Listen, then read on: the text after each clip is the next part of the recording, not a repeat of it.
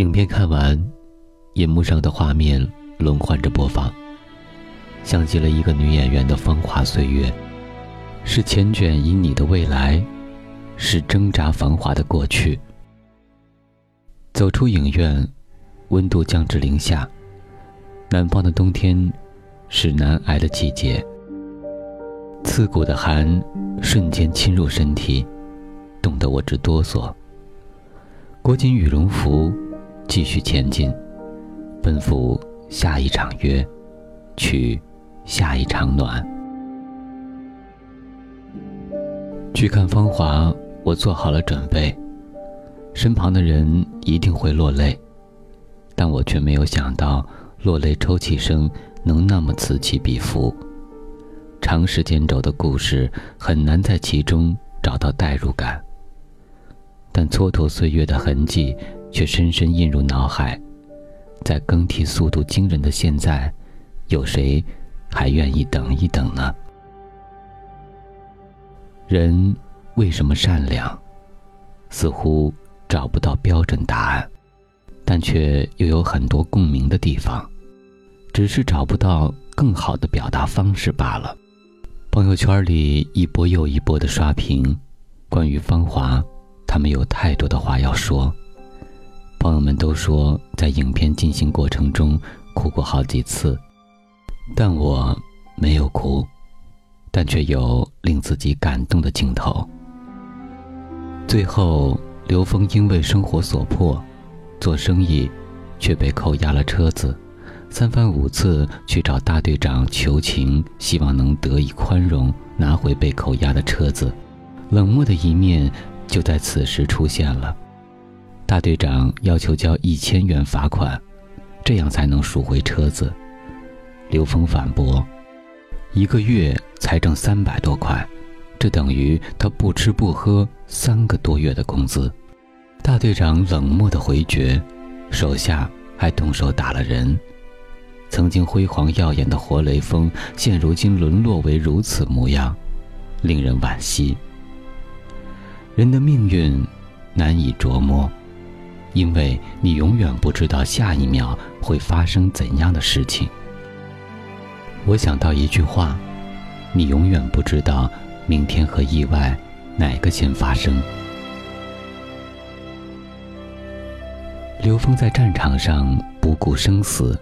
只是为了能早点解脱，可是却没想到会落下终身残疾。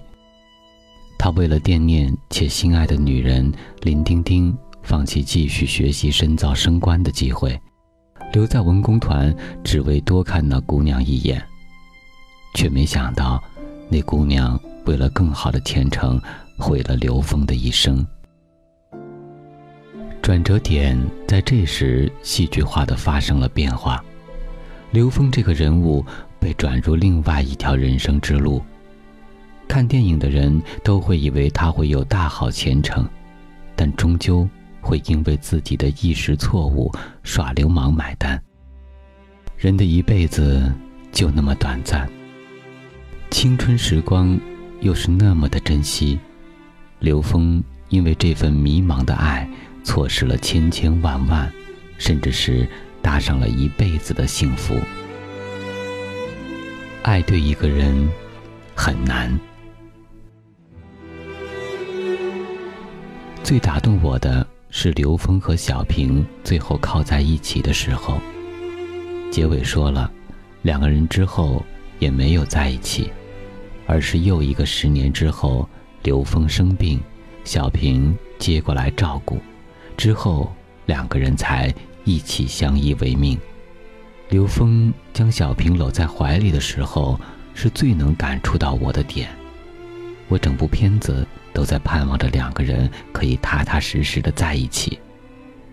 结果，到文工团解散后的好多年，两个人才真真正正的见到。两个人再见面，像是老朋友一样，说着两个人共同经历过的事情。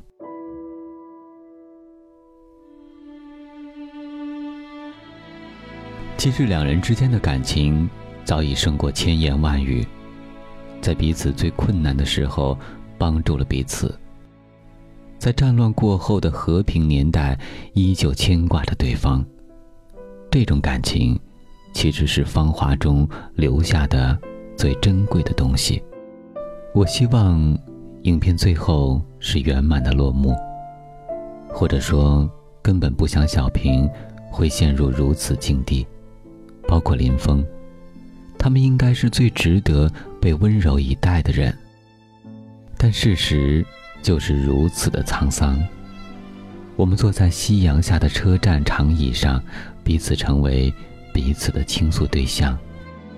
放下最沉重的枷锁，坦诚相待的说着过去，那些值得回忆，却又不忍心回忆的过去。这是一种不能言语的过去。想起电影里响起的那段音乐。长亭外，古道边，芳草碧连天。晚风拂柳，笛声残。夕阳山外山。看完电影后，心中的压抑感没有散去。在酒桌上，我终于发问在场的朋友。看这部影片的时候，最想哭的片段，他们纷纷说着自己的泪点，但没有人说到这段。刘峰到精神病院看望何小平，医生说，大白菜冬天放在室外不会坏，一进温暖的室内就坏了。当时我还在纳闷儿，是何小平偷大白菜了。后来，想通了这句话，就流泪了。他比喻的是一个人的精神，常年冰冷刺骨无爱，已经习惯，突然一下成英雄并楷模，使人称赞，反而崩了。而刘峰背对何小平，把眼泪流出来，再转过脸来，握着他的手，和他说话，就是全篇。最打动我的片段。人为什么努力？人又为什么而沉沦？这是每个人的自定义，因为每个人的根本都是出自不一样的地方。有人在乎名利，有人在乎生活质量，有人在乎得失，有人在乎精神食粮。什么叫做好？什么叫不好？这是一种疑问。也是一种质问。每个人看到好的方式不一样，得到的结果就会不一样。人生，就是在一次又一次的转身告别中，学会成长，也学会了天各一方后的努力。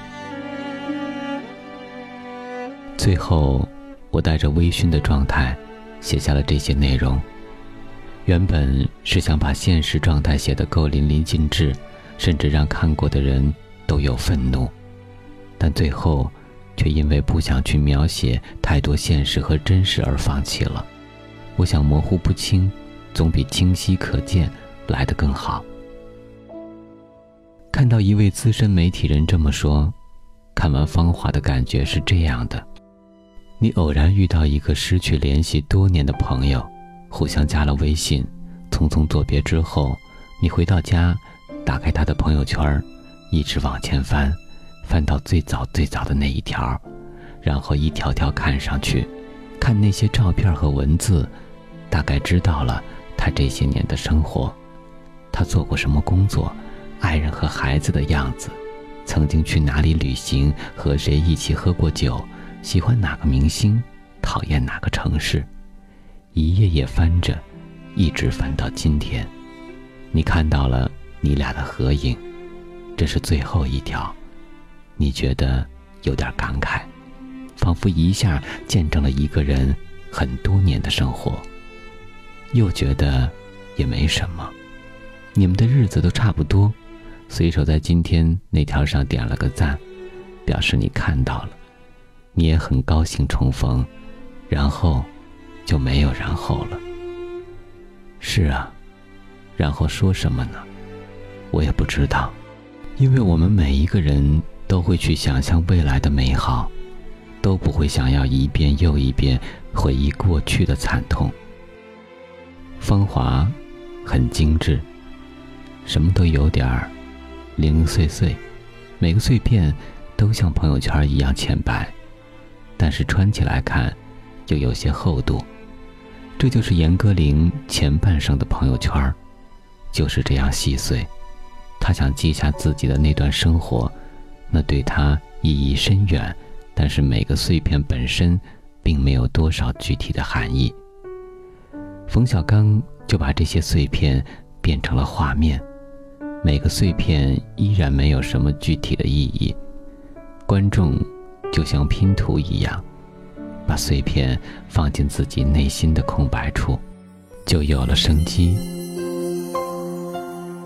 芳华一生，不留香，也不留臭，只是转身一别，就此陌路的一生。我爱的淡然，就是如此的美好。反复聆听绒花，却再也不想懂得那些花儿的美好或痛楚。但愿从此，不再会有如此浅薄的一生。世上。